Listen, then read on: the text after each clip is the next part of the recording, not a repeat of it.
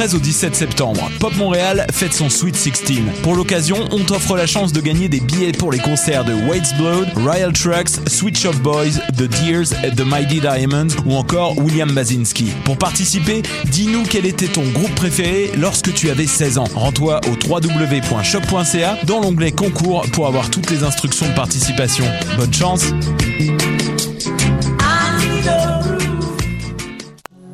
Pop Montréal célèbre son Sweet 16 et tu es invité. Joins-toi à la fête du 13 au 17 septembre avec des concerts, des arts visuels, des films, de l'artisanat, des conférences, un barbecue et beaucoup plus. Viens profiter d'une programmation éclectique et explosive avec plus de 400 groupes de musique, dont Ostra, Royal Trucks, Sweet Shop Boys, Trio Jordan and the Mighty Diamonds. Rendez-vous au www.popmontréal.com pour consulter la programmation complète et réserver vos billets.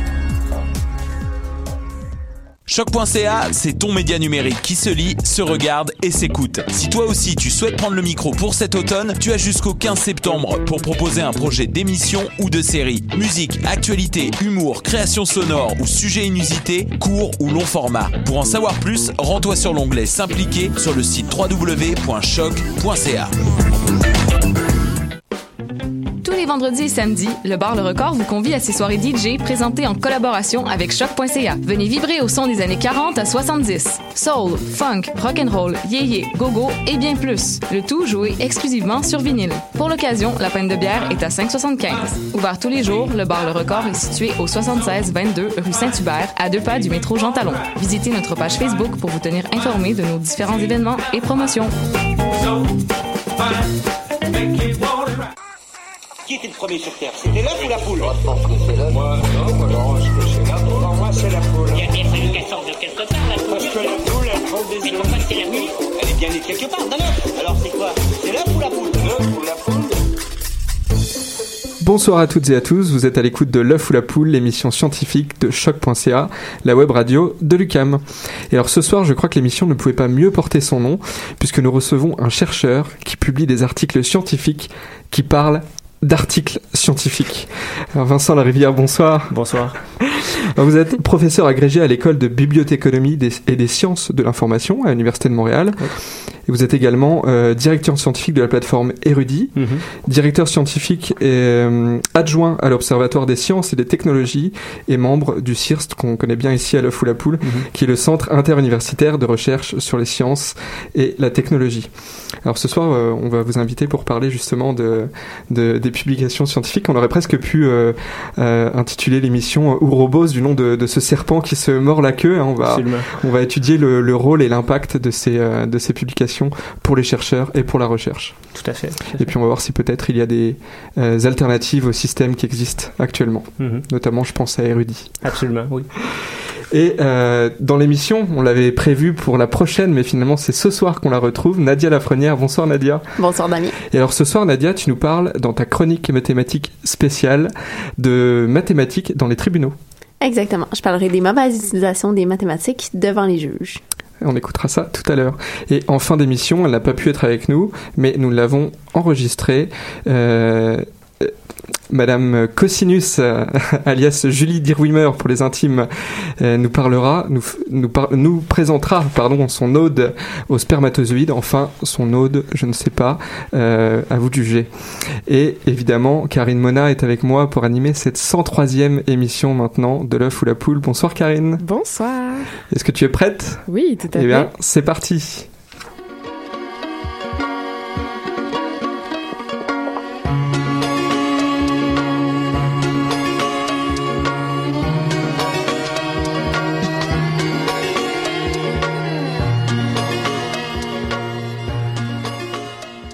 Je le disais en introduction, nous retrouvons Nadia Lafrenière, pardon, pour une chronique spéciale mathématique.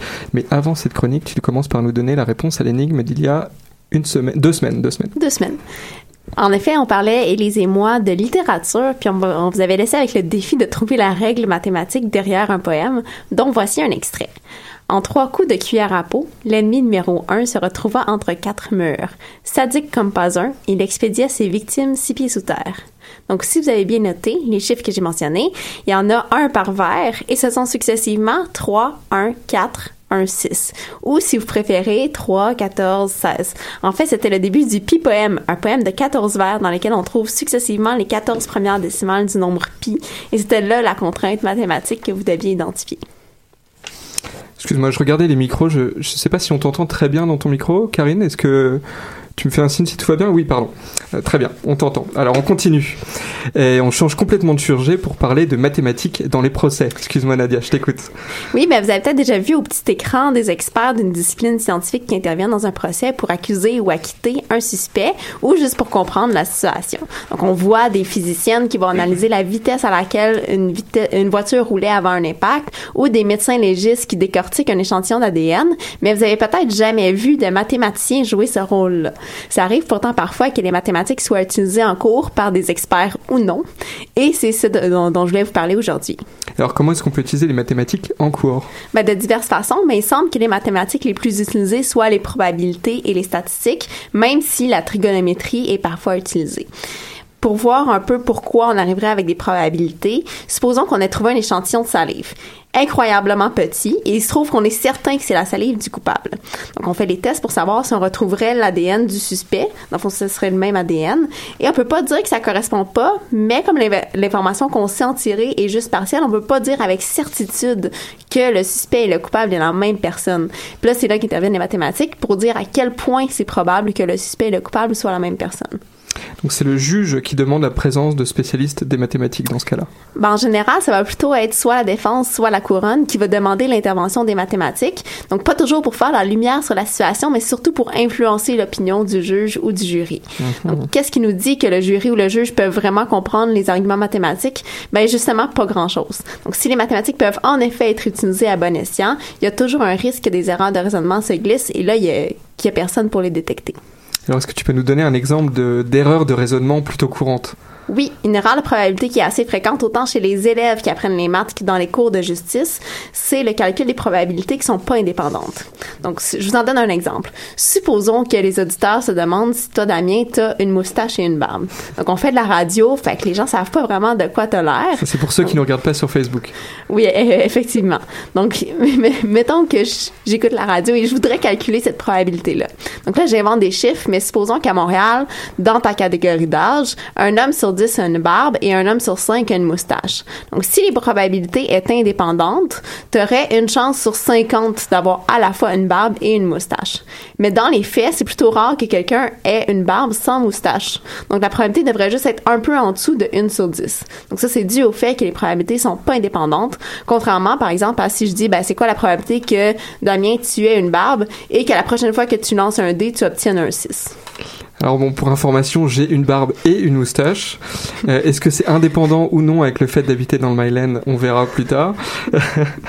Mais ça reste un exemple plutôt banal et ça ne s'applique pas vraiment au tribunal. Ben, au contraire, c'est un exemple que j'ai euh, pris d'un procès qui a eu lieu dans les environs de Los Angeles. Une femme a été bousculée et son sac à main a été volé. Les suspects qui avaient été aperçus étaient une femme blanche avec les cheveux blonds et un homme noir avec une moustache et une barbe dans une voiture jaune. La police est donc partie à la recherche d'un couple qui possédait toutes ces caractéristiques-là. Il faut dire qu'en 1964, les couples mixtes formés d'une femme blanche et d'un homme noir étaient assez rares. Ils ont trouvé un couple qui possédait par contre ces caractéristiques-là et qui pouvait pas non plus dire cette journée-là des heures précises de leur départ du travail, euh, ni se rappeler si l'homme avait une barbe euh, la semaine où avait eu lieu le crime. Donc, le couple était arrêté et lors du procès, l'argument clé était que seulement un couple sur 12 millions correspondait à la description et qu'il y avait donc une chance sur 12 millions que ce couple-là soit innocent. Et là, présentement, je me pince à moi, ça n'a aucun sens mathématiquement, cet argument-là. Alors il va falloir que tu nous décortiques justement l'argument mathématique. Mais le chiffre de 1 sur 12 millions, c'est le résultat de la multiplication des probabilités de chaque chose qui été observée. La moustache, la barbe, un homme noir, une femme blonde, la voiture jaune, un couple mix, etc. Donc non seulement les chiffres étaient approximatifs, mais les probabilités n'étaient pas vraiment indépendantes, ce qui veut dire qu'il y avait probablement beaucoup plus de couples qui satisfaisaient les critères de recherche. L'autre chose, c'est qu'on n'est pas non plus certain que les gens qui ont commis le crime formaient dans la vraie vie un couple. Il aurait pu s'agir de n'importe quelle deux personnes qui se connaissaient. Puis enfin, même si on admettait que la probabilité d'un couple choisi au hasard pouvait être ainsi décrit, c'était de 1 sur 12 millions, ben ça correspond pas à la probabilité qu'il soit innocent. Il aurait pu s'agir de n'importe quelle deux personnes qui se connaissaient. Puis enfin, même si on... eh bien, c'était moi. C'était pour insister sur ce point. Donc, euh, ce que je disais, c'est que même si le chiffre de 1 sur 12 millions était bon, correspondait à la probabilité de un couple choisi au hasard qui qui était décrit euh, de, Mhm. cette façon, de cette façon-là, ça correspond pas à la probabilité que ce couple-là soit innocent. Il pourrait très bien y avoir deux ou trois couples qui satisferont cette description-là dans Los Angeles parce que la population est grande. Il faudrait donc multiplier le 1 sur 12 millions par la population de la ville. Puis là, n'en déplaise au procureur, on n'est plus du tout dans le domaine au-delà de tout doute raisonnable. Alors j'imagine que cet argument-là, il a eu un impact sur le procès. Ben, tout à fait. Le couple a été condamné et c'est seulement après avoir purgé une peine de 4 ans qu'il a été acquitté en appel, alors que la Cour suprême a reconnu les erreurs du mathématicien, du mathématicien qui avait été appelé comme expert, mais aussi des juges et du jury. Et c'est ce qui se produit dans plusieurs procès. On invite un spécialiste des mathématiques pour qu'il influence l'opinion d'un côté ou d'un autre, et le problème, c'est que bien souvent, il est seul dans la salle à comprendre vraiment ce qu'il fait. Mais en bout de ligne, il arrive avec un chiffre qui fait autorité. Alors ça, c'était dans les années 70, mais est-ce que c'est encore beaucoup utilisé? Ben, les maths dans le procès ont, ont essuyé plusieurs revers, mais ils ont aussi été parfois utiles. Il y a encore deux domaines où ils le sont beaucoup. C'est pour analyser les probabilités que l'ADN retrouvé soit bien le bon, mais aussi pour évaluer les risques de récidive. Mais ça, c'est très controversé. Pour évaluer le risque de récidive, la moitié des États américains utilisent l'algorithme Compass, qui est produit par la compagnie NordPoint et dont le code est secret. Donc, c'est controversé parce qu'on n'a aucun moyen de vérifier si la procédure prend en compte des caractéristiques discriminatoires. Il y a des bancs d'essais qui ont été euh, menés et qui ont démontré que 45% des personnes noires étiquetées comme étant à haut risque étaient mal classifiées, contre seulement 23 des blancs. Mais que les blancs avaient plus de chances d'être incorrectement jugés inoffensifs. Comme quoi, dans le fond, ces algorithmes-là sont peut-être pas si imperméables que ça aux biais humains. Eh bien, merci Nadia. Et maintenant, je te laisse terminer pour une nouvelle chronique pour nos auditeurs. Une énigme. Euh, Oui. bah, je te laisse terminer ta chronique par une nouvelle énigme. Pardon. Exactement. Il y a 20 ministres dans un cabinet et il y a au moins un de ces 20 ministres-là qui est honnête. Dans chaque paire de ministres, au moins un est corrompu. Combien de ministres sont honnêtes? Combien de ministres sont honnêtes sur les 20 On vous laisse réfléchir et on retrouve euh, la réponse avec Nadia dans euh, quelques semaines. Cette fois, on donne plus d'annonces précises. et pour l'instant, on fait une pause musicale.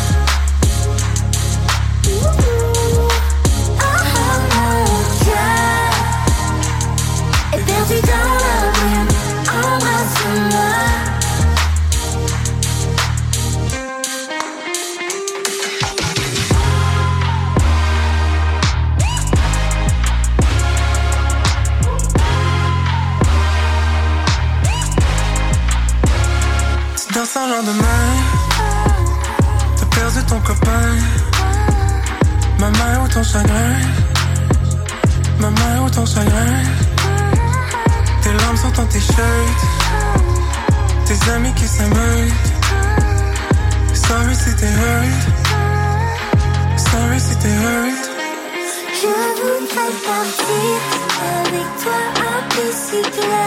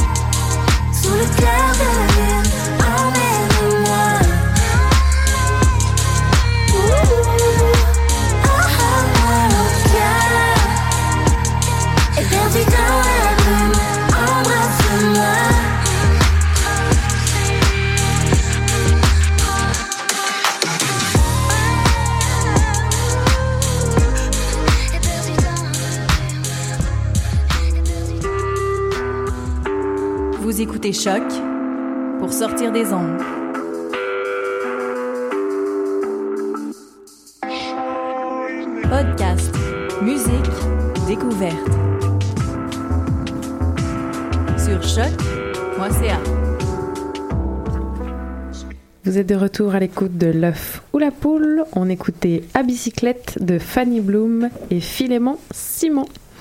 Et on retrouve notre invité Vincent Larivière. Excuse-moi Damien. Non, c'est très bien, c'est ça, c'est notre invité du jour, Vincent Larivière, qui donc, je le disais, est professeur agrégé à l'é- à l'école de bibliothéconomie et des sciences de de l'information à l'université de Montréal. Vous n'êtes pas le seul à vous mélanger un peu dans, dans le nom du département. C'est quand même assez, euh, assez commun.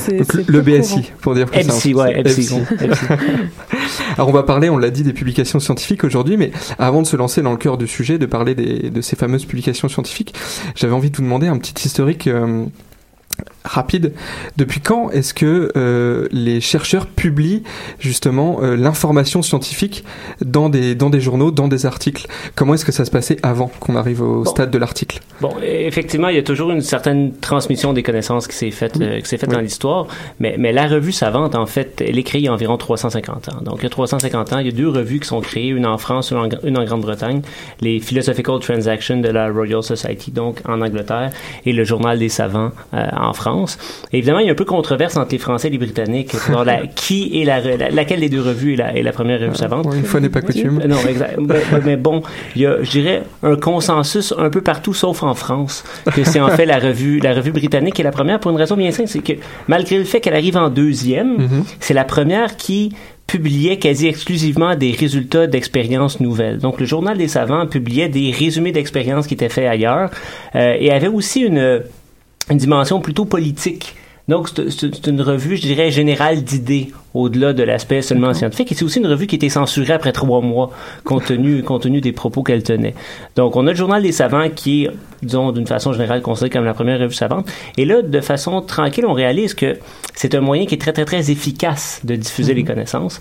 Euh, on- les- la, la, la poste fonctionne relativement bien dès ces années-là. Et là, on crée dans le fond un premier réseau euh, d'échange de connaissances qui vient remplacer en fait celui de, de la correspondance épistolaire. Donc, avant la création des revues, ce que l'on avait, c'était des échanges de lettres entre chercheurs. Et il y avait, euh, il y avait des chercheurs comme par exemple Marin Mersenne en, France qui était disons, un peu le prototype euh, d'un éditeur en chef de revue. Donc, lui recevait les lettres manuscrites qui, euh, qui présentaient les découvertes de ses collègues un peu partout en Europe et les retranscrivait ou avait des assistants qui faisaient le travail de retranscription et envoyait ça à ses collègues un peu partout dans le monde.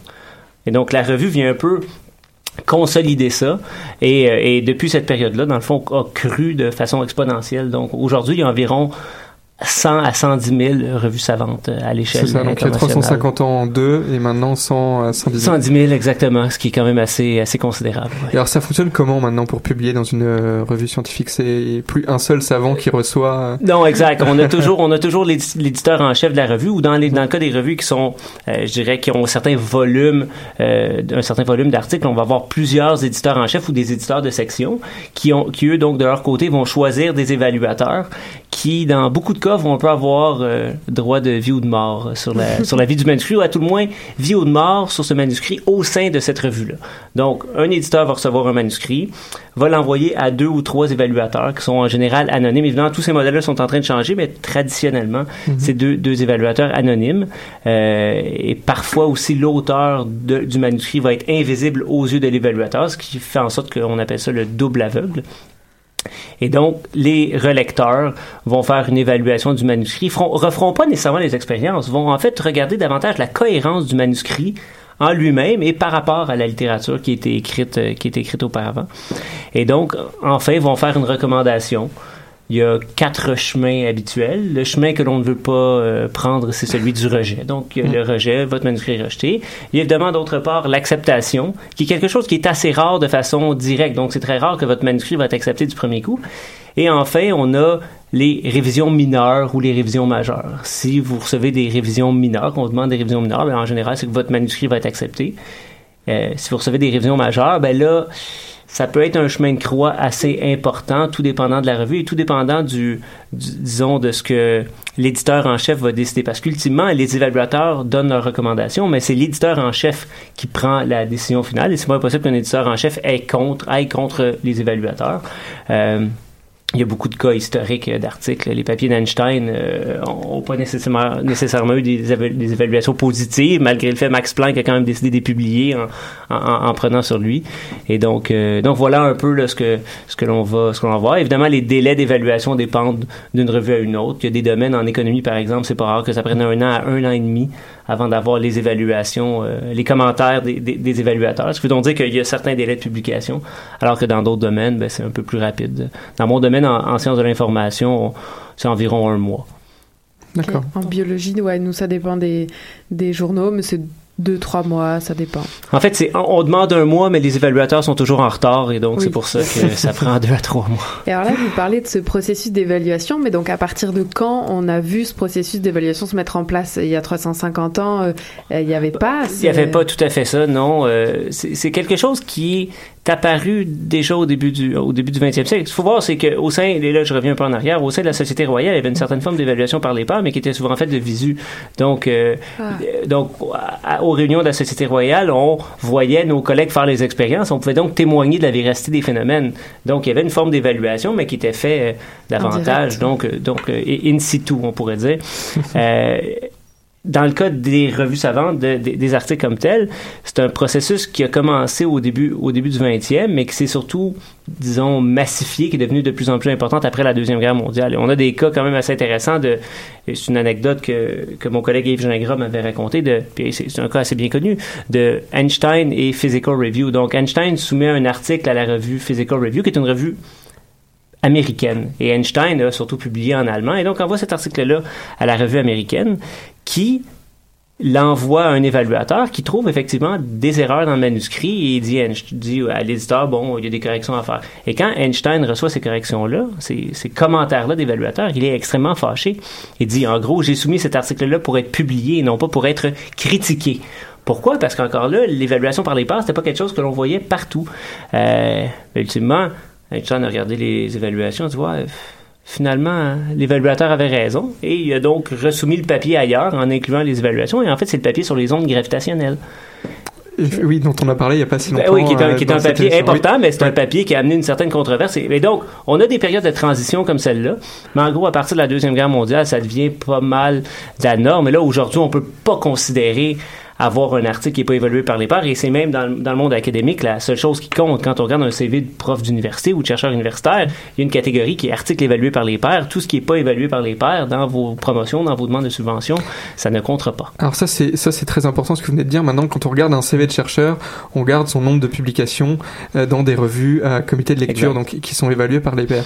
Et euh, ça aussi c'était pas quelque chose qui existait au départ. Depuis quand est-ce qu'on s'est mis à utiliser les articles publiés pour euh, juger, évaluer des de la On a toujours évalué chercheurs. les chercheurs à partir de leur CV, ou à tout le moins, à l'époque moderne, on, on- on regardait les CV, mais évidemment, c'était une forme de bibliométrie, hein, parce que ce dont vous parlez, on appelle ça de la bibliométrie, la mesure, en gros, des bibliographies ou des, ou des, des notices bibliographiques.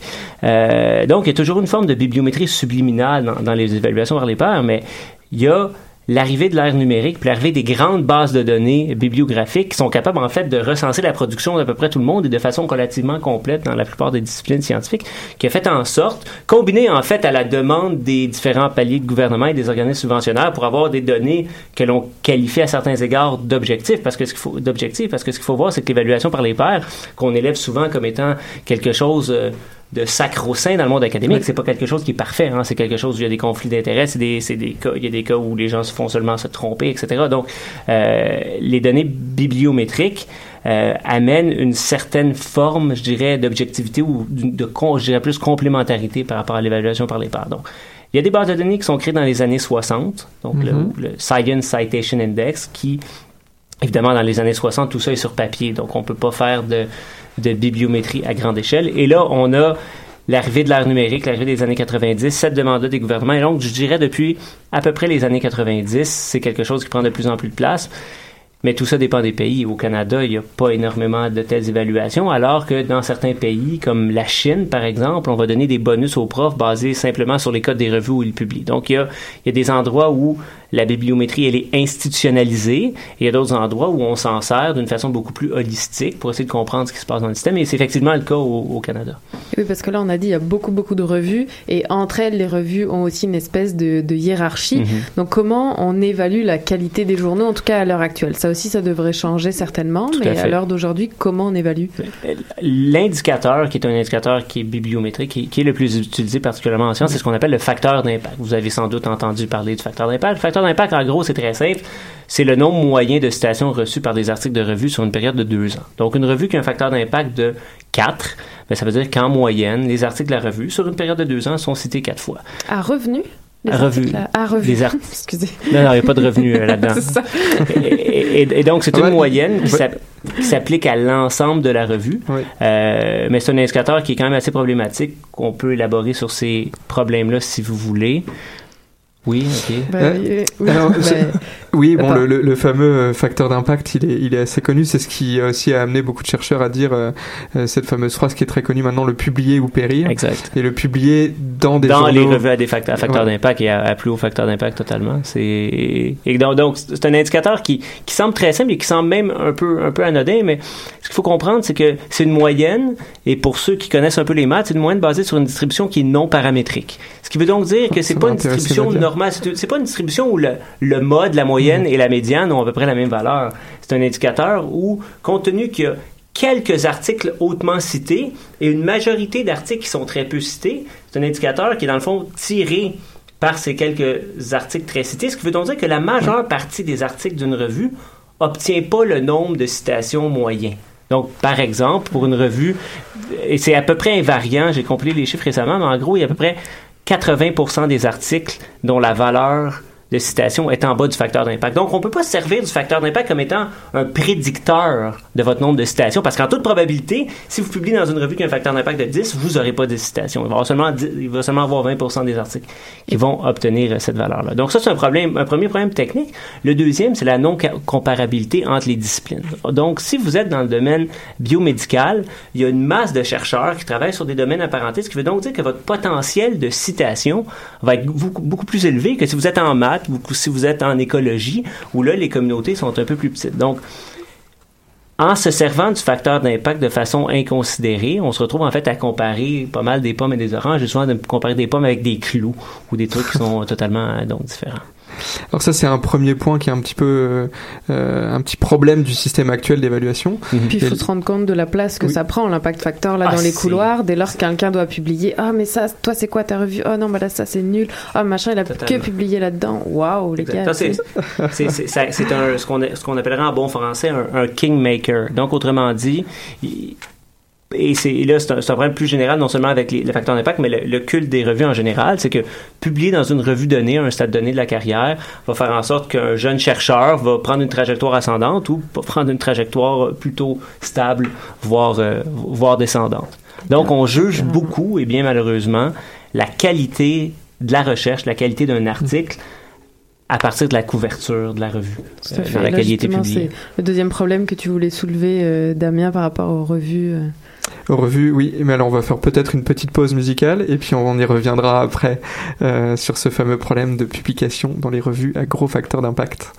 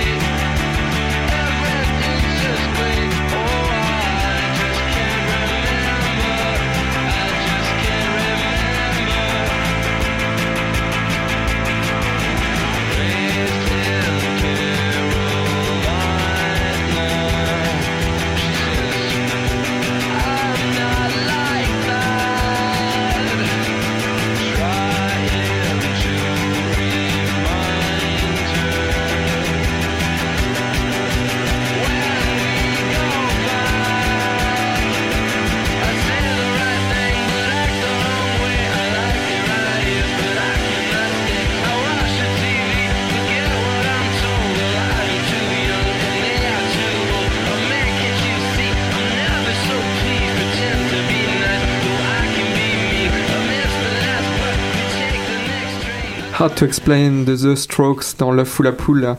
Et justement, on continue à expliquer le système des publications scientifiques avec notre invité du jour, Vincent Larivière, qui est donc professeur à euh, l'EPSI.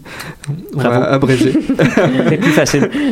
On va abréger parce qu'on a beaucoup de choses à dire. Alors, euh, je vous ai coupé euh, en plein milieu de l'explication de, de cette euh, suprématie du facteur d'impact qui, qui entraîne les chercheurs à toujours publier plus et plus haut. Exact. Qui qui a même une immense pression à publier. Là. Ce qu'il faut voir en ce moment, c'est que, bon, comme je disais, le facteur d'impact, c'est ce qui, c'est ce qui fait et défait les, les, les carrières des chercheurs. Mais globalement, l'importance avec, euh, qui est mise, qui est donnée au facteur d'impact s'insère dans une pression générale à publier où les chercheurs ont le, le sentiment qu'ils doivent absolument publier, absolument publier plus. Et là, on se retrouve dans une situation où on a des manuscrits qui devraient pas être publiés, des manuscrits qui devraient qui devraient être rejetés. Et là, le chercheur va aller de la revue A à la revue B, à la revue C, à la revue D, à la revue E. Et enfin, il va réussir à le publier dans la revue-là, va, euh, va pouvoir le mettre dans, dans- dans- va pouvoir le mettre dans son CV, mais c'est du, du- du- du point de vue de la communauté scientifique un manuscrit qui est non nécessaire. Ce qui amène, on a parlé tantôt de 110 000, euh, 110 000 revues à l'échelle mondiale, ben, il y en a une grosse proportion de ces revues-là, bien malheureusement, qui est probablement pas si nécessaire que ça.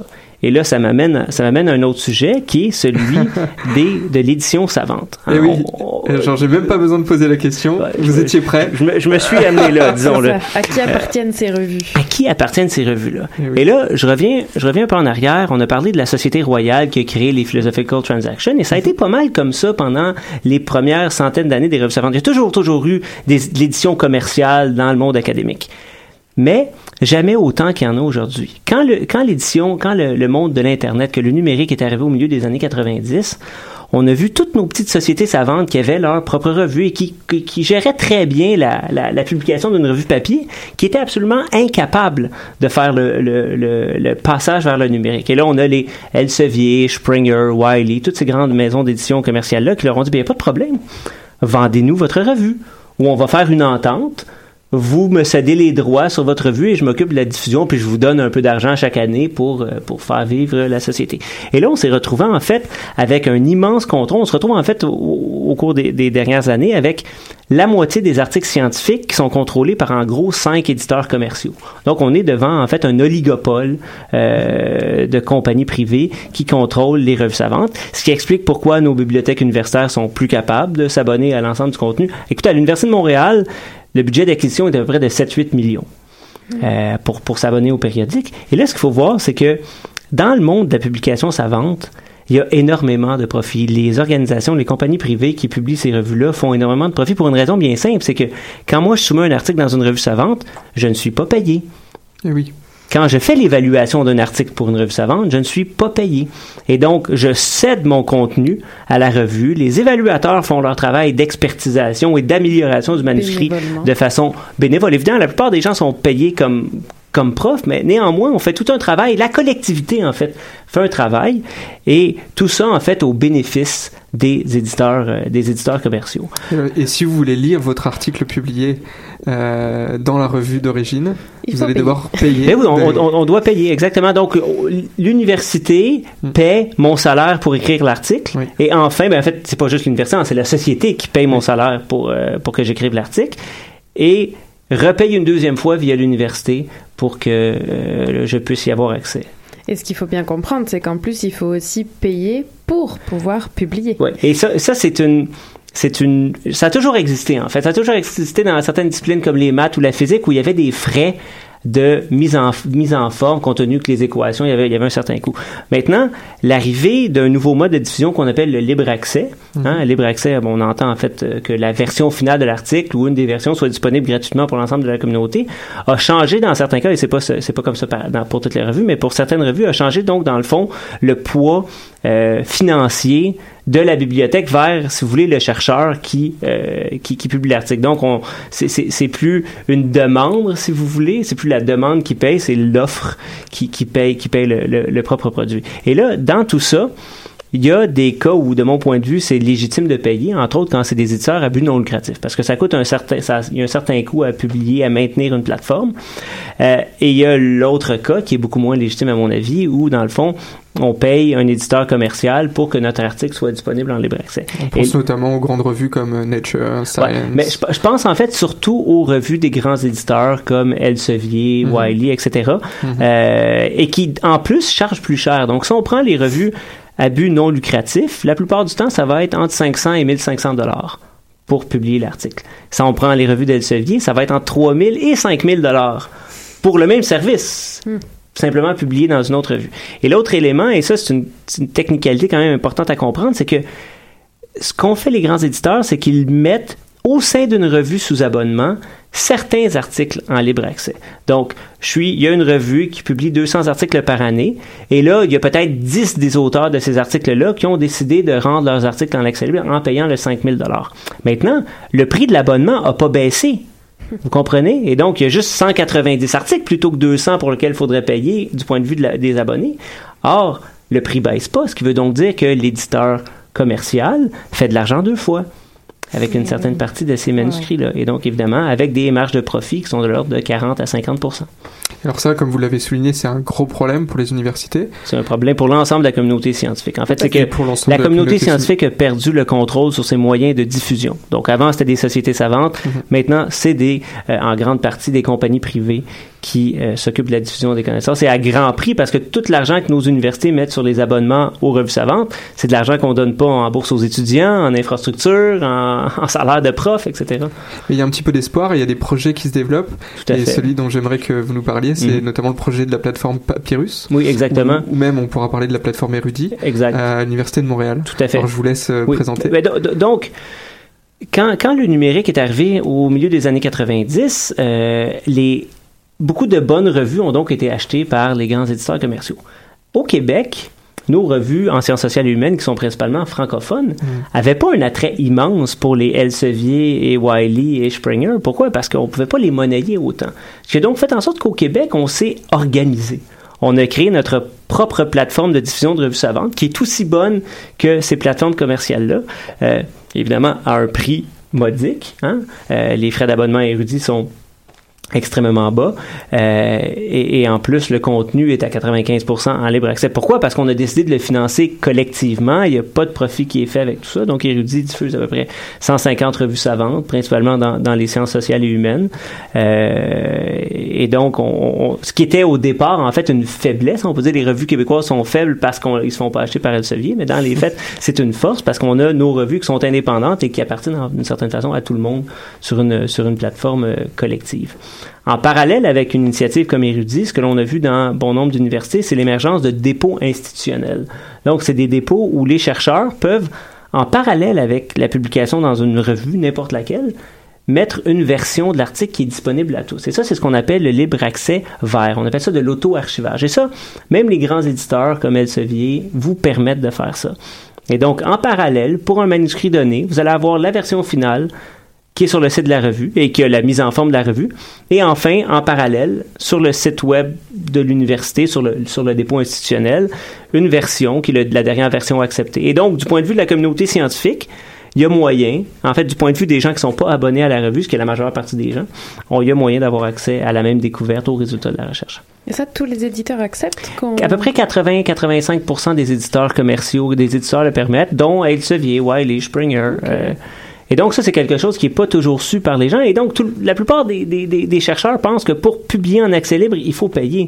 Oui. Or, il faut payer si on travaille avec Elsevier et qu'on veut que la version finale apparaisse en, en libre accès. Mais il y a la voie verte, l'auto-archivage, qui, elle, ne coûte rien et qui est permise par la, la très grande majorité des, euh, des éditeurs. Et la plateforme à l'Université de Montréal, par exemple, s'appelle Papyrus. Papyrus, exactement. Euh, mais, mais on n'est pas obligé de le mettre sur Papyrus, on peut le mettre sur un dépôt. euh, un dépôt disciplinaire comme Archive en physique ou en, en bio, il y a BioArchive qui a été, qui a été créé récemment. Donc, c'est des serveurs de, de preprint qui ont plusieurs avantages. Donc, d'une part, donner accès à l'article, mais également permettre, et ça s'appelle un preprint parce que c'est avant, avant l'impression, avant la publication, permettre une discussion collective du résultat avant qu'il soit publié. Donc, on va au-delà de ce qu'on parlait un peu plus tôt d'évaluation par les seuls pairs qui reçoivent l'article de la revue, mais on a une première évaluation de l'ensemble de, de la communauté. Une première disponibilité aussi euh, pour l'ensemble de la communauté. Alors ça, ça, ça m'amène un peu une des, une des questions qu'on se posait avec Karine en, en préparant cette entrevue, c'est comment est-ce que ça se fait que les, la, la publication de d'articles dans des journaux existe encore? Parce que quand on dresse Ah le oui. bilan que vous venez de dresser, ça a pas l'air euh, Totalement. Une seule raison. Euh, en- en- OK. il y a- la revue savante a historiquement plusieurs fonctions. Une de diffusion de connaissances, une d'archive de connaissances, euh, une de, priorité de découverte. hein. Vous êtes le premier à l'avoir publié, donc si on est les deux à peu près en même temps, ben, c'est le premier qui, euh, qui le sort. Ces fonctions-là, disons qu'elles sont beaucoup moins importantes à l'ère numérique, on peut très bien se passer des revues. Mais il y a deux fonctions que la revue a encore aujourd'hui, qu'il n'y a pas d'autres mécanismes, euh, pour lesquels il n'y a pas vraiment d'autres mécanismes. Le premier, c'est de fédérer un peu les communautés ou de regrouper les chercheurs qui travaillent sur une thématique donnée. hein. Vous travaillez sur la thématique des études urbaines, ben, il y a une revue qui s'appelle Urban Studies qui va publier des travaux de recherche, donc qui, regroupe la communauté des chercheurs, le comité éditorial avec les chercheurs un peu plus seniors. Donc vous allez avoir dans le fond, ça revient au modèle de la société savante hein, qui crée sa propre revue et qui discute des enjeux de sa discipline au sein, de la revue. Mais la deuxième fonction, puis c'est celle-là la plus importante, mais qui est aussi en même temps la plus déprimante, c'est celle d'octroi de capital symbolique. Donc, vous êtes un chercheur, vous avez besoin de d'avoir une certaine réputation. Vous avez besoin de capital, hein, donc de- pas du capital économique, mais ici de capital symbolique. Et donc, vous envoyez votre article, votre article à une revue, vous en faites le don. En fait, sociologiquement, vous faites le don de votre article à la revue X, qui en échange vous donne un capital correspondant à sa hiérarchie dans le, dans le système des revues. Et donc, compte tenu, et là encore là, on revient à l'évaluation, de la recherche dont on parlait en, en dé- en début d'émission. Vous publiez dans une revue euh, qui est importante, vous avez davantage de capital que si vous publiez dans une revue qui est moins importante. Donc, c'est un peu le, le socle de la hiérarchie scientifique euh, actuelle. Et euh, donc, c'est une fonction qu'on pourrait dire qui est périphérique, en fait, au, à la, au rôle original de la revue, au rôle original de la revue. Mais c'est une fonction qui est extrêmement importante à l'écosystème euh, de la science actuelle, qui veut savoir qui sont les bons chercheurs, qui sont les moins bons chercheurs, etc. Et compte tenu des limites, en fait, des, du facteur d'impact, compte tenu des limites euh, des différents indicateurs, on voit que c'est quand même un socle qui est imparfait. Mais c'est le socle ça qui que permet au a. système de perdurer pour l'instant. Totalement, Et alors, rapidement, je vois qu'on on file avec le temps, mais est-ce que est-ce que on peut voir émerger, à part euh, donc le dépôt en libre accès, quelques pistes d'avenir qui nous laisseraient présager un peu de ce que pourra être le, le système de partage de l'information scientifique dans le futur? C'est, une bonne question. On a de plus en plus de chercheurs qui décident de se sortir du euh, circuit des revues. On a vu à McGill, je crois que c'est le, le neuro qui a Oui, oui, sorti la semaine passée, oui, qui a dit nous, on va tout, tout, tout va être disponible tout de suite. On se sort, mais on ne peut faire ça que quand on a un gros capital accumulé. On a Hein? déjà On- établi. ben voilà. C'est donc, on peut, on peut difficilement le faire quand on est un jeune chercheur. On peut le faire quand on est peut-être un peu plus âgé. Mais là, moi, je me dis en ce moment, qu'est-ce que je fais? Est-ce que je fais ça? C'est évident, c'est des discussions que j'ai avec mon labo et tout ça. Mais je me dis, si je le fais, quel tort je fais à mes étudiants actuels qui, eux, n'ont pas encore le capital que j'ai accumulé. Donc, donc c'est, c'est extrêmement difficile, en fait, mais à un moment, à un moment donné, il faut le faire. Parce qu'il y a des coûts collectifs qui, qui deviennent beaucoup plus importants que nos petits coûts à nous euh, individuels en tant que, que petits chercheurs. Bon, c'est une bonne morale pour terminer. Il faut prendre en compte les coûts collectifs, surtout quand on fait de la recherche scientifique. Oui. Et je te laisse poser la dernière question, alors Karine. Oui, alors euh, d'après vous, euh, Monsieur Larivière, est-ce que euh, c'est l'œuf ou la poule? Définitivement la poule. Eh bien, on va ajouter ça à notre archive euh, ouverte des réponses de l'œuf ou la poule dans Super. l'émission. Et puis, bah, on vous remercie encore une fois d'être venu répondre à toutes ces questions. Un sujet passionnant. Merci Et- à vous.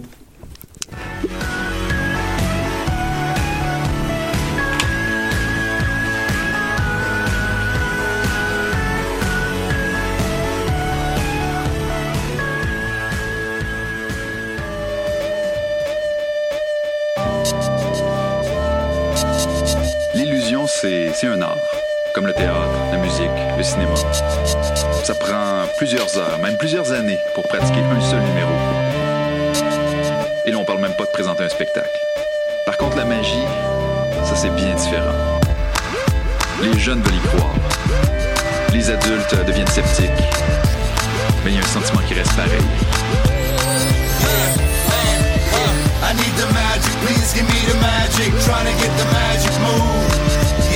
Yeah, Illuminati, sure it's my hobby. Trying to get the magic move.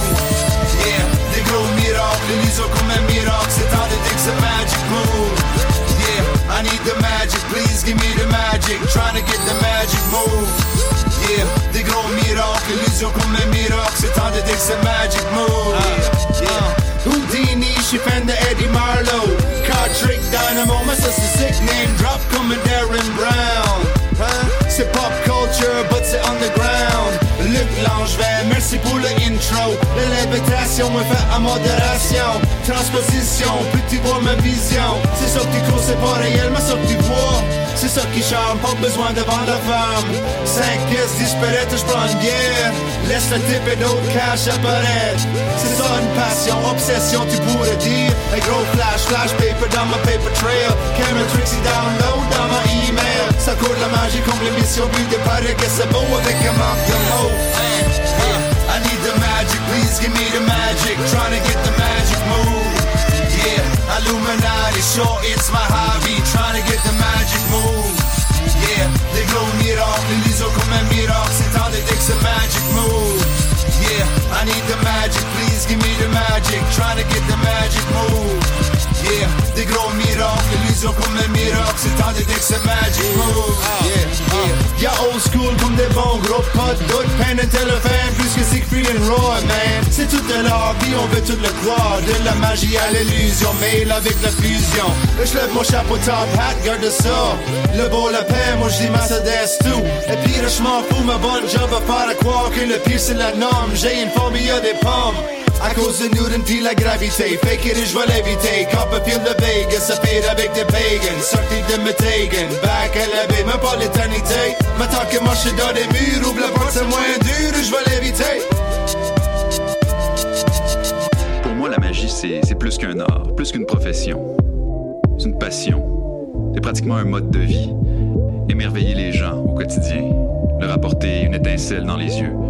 Leur apporter ce, ce sentiment qu'on a lorsqu'on est enfant. Lorsqu'on voit un avion qui vole pour la première fois. Mais le ramener lorsqu'ils sont adultes. Leur faire vivre ce- cette magie dans leur tête. Ébranler les fondations dans leur I need the magic, please give me the magic. Trying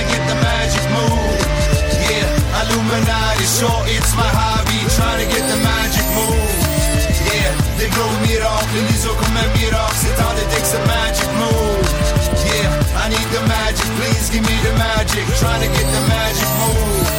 Yeah, des gros miracles, les os comme un miracle. C'est temps de dire que c'est magic move.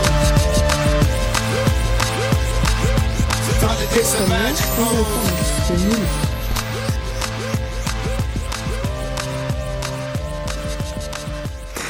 Et après cette petite intervention de Karine, c'était Magie contemporaine de Jacobus qu'on écoutait dans La Foule à Poule. Et vous avez peut-être pu reconnaître la voix du magicien Luc Langevin. Et avant de conclure cette émission, on va réécouter un slam scientifique de Madame Cosinus, euh, alias Julie Dirumer pour les intimes. Et on écoute son slam scientifique sur le spermatozoïde. Puisque Julie, ce soir, tu nous parles de ton cher spermatozoïde. Oui. On t'écoute. Cher spermatozoïde, nous avons bien reçu votre candidature et votre profil a retenu notre attention. Tu peux agiter ta petite queue frénétique parce que tu finiras pas dans un réservoir en plastique. T'es prêt, plus que jamais, pour vivre le rêve de ta vie, donner la vie. Votre attention, s'il vous plaît, votre attention, s'il vous plaît. Nous vous souhaitons la bienvenue dans le col de l'utérus. Veuillez conserver votre sang-froid et vous déplacer le long des parois. Là, t'es complètement flippé. Il n'y a pas de ceinture de sécurité, il n'y a même pas de pilote dans l'avion, puis vous êtes 200 millions La petite Alice attend ses parents à l'entrée du clitoris. Tu suis les mouvements de foule du liquide qui s'écoule. Il y a plein de tes amis qui meurent avec l'acidité, puis d'autres qui se mordent la queue de stupidité. Mais vole Vole, petit spermatozoïde T'as du bol, alors passe le premier col Mesdames et messieurs, nous vous assurons qu'aucune discrimination d'ordre X ou Y ne s'applique au cours du présent recrutement. Autour de toi, la foule est foule pleine de gènes uniformément différents. Autour de toi, la foule est foule pleine et toi, t'es transparent. Tu sais, je cautionne pas ça parce que c'est anticulturel, mais c'est comme ça. La sélection naturelle. Vous êtes encore nombreux, mais toi, t'as toute ta tête. Alors cours, cours petite tête, puis te trompe pas de fallope. Pour voter pour la fallope de gauche, tapez 1. Pour voter pour la fallope de droite, tapez 2. T'en peux plus tellement tu frétilles, tu, tu pétilles, tu sautilles, tu tortilles. Une porte de train bloquée cause un ralentissement de service sur la ligne verte. Attention, ralentissement de service sur la ligne verte. D'autres messages suivront. Et là, tu cours. Tu cours, petit tétard, parce que tu crois qu'il est jamais trop tard. Mais c'est là que ta route achève, et c'est moi qui ai détruit ton rêve. Tu meurs au combat, au creux de mes ébats. T'étais pas le premier, puis tu seras pas le dernier. Comprends un peu? T'as pas ta place ici? T'es- T'es gentil, mais au revoir et merci. J'ai commis tellement de spermicides que j'ai dans la bouche un arrière-goût acide. Tu sais, petite tête, je crois qu'un jour, abracadabra, je te tiendrai dans mes bras. Dans le fond, on a tous les deux la même envie, donner la vie. Il faut pas que je m'attache. Vous n'êtes que 5 millilitres de taches dans les replis fripés de mon lit fatigué. Faut pas que je m'attache à vous, mes petites bêtes qui pullulent. Et tous les jours, à la même heure, je prends la pilule. Julie Madame. Et voilà, un grand merci encore une fois à Julie Dirwimmer et à son, et à son petit spermatozoïde. D'ailleurs, on salue Julie Dirwimmer qui attend un nouvel enfant. Donc, qui a fini par accueillir son spermatozoïde avec, euh, avec gentillesse. Et il nous reste maintenant à, à remercier euh, Vincent Larivière, encore une fois, d'être venu répondre à nos questions. Euh, notre chroniqueuse mathématique qui s'est spécialement déplacée pour nous aujourd'hui et pour nous faire la technique et pour nous choisir les pièces musicales que vous avez entendues ce soir. Donc j'ai nommé Nadia Lafrenière. Merci Nadia. un grand merci à Karine qui a fait un petit euh, passage à la technique et qui est euh, encore une fois à mes côtés ce soir. Merci à toi Karine. Merci Merci à vous de nous écouter. On vous retrouve dans deux semaines. Et d'ici là, vous pouvez nous suivre sur Twitter et sur Facebook. Euh, à dans deux semaines. On se quitte en Qui musique. était le premier sur Terre? C'était l'œuf ou la poule? Moi, je pense que c'est là. Moi, non, moi, non, je pense que c'est là. Pour moi, c'est la poule. Il y a bien fallu qu'elle sorte de quelque part, la poule. Parce que la poule, elle prend des Mais œufs. pourquoi c'est la nuit Elle est bien née quelque part d'un œuf. Alors c'est quoi?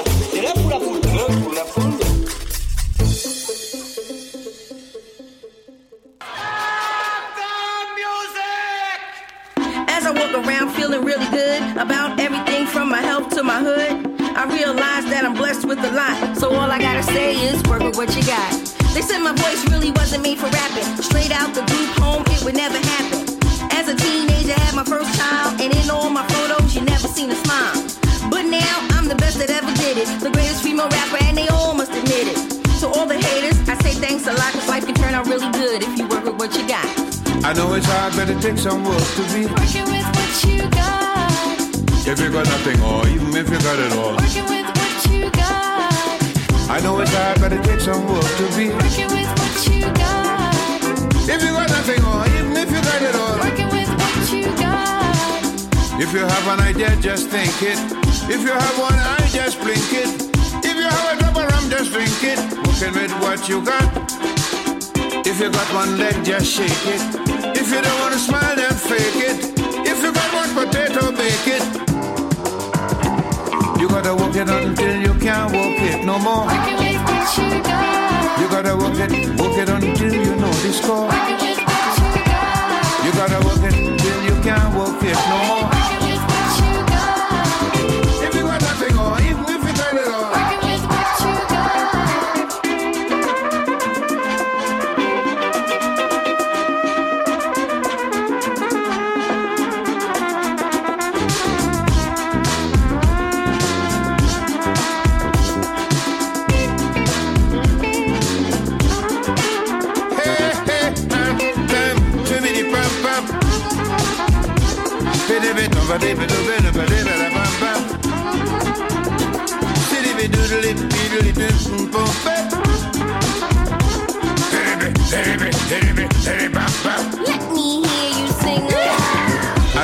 Know it's hard, but it takes some work to be. Working with what you got. If you got nothing, or even if you got it all. Working with what you got. Work it with what you got, oh baby. Working with what you got. If you got nothing, or even if you got it all. Working with what you got. Anytime you see life shows you a curve, and you're deep in your heart you don't deserve. You may be taking and licking, but keep on thinking. That's the way it's going to keep doing nothing. Cause life can turn out good if you work with what you got. I know it's hard, but it takes some work to be. Working with what you got. If you got nothing, or even if you got it all.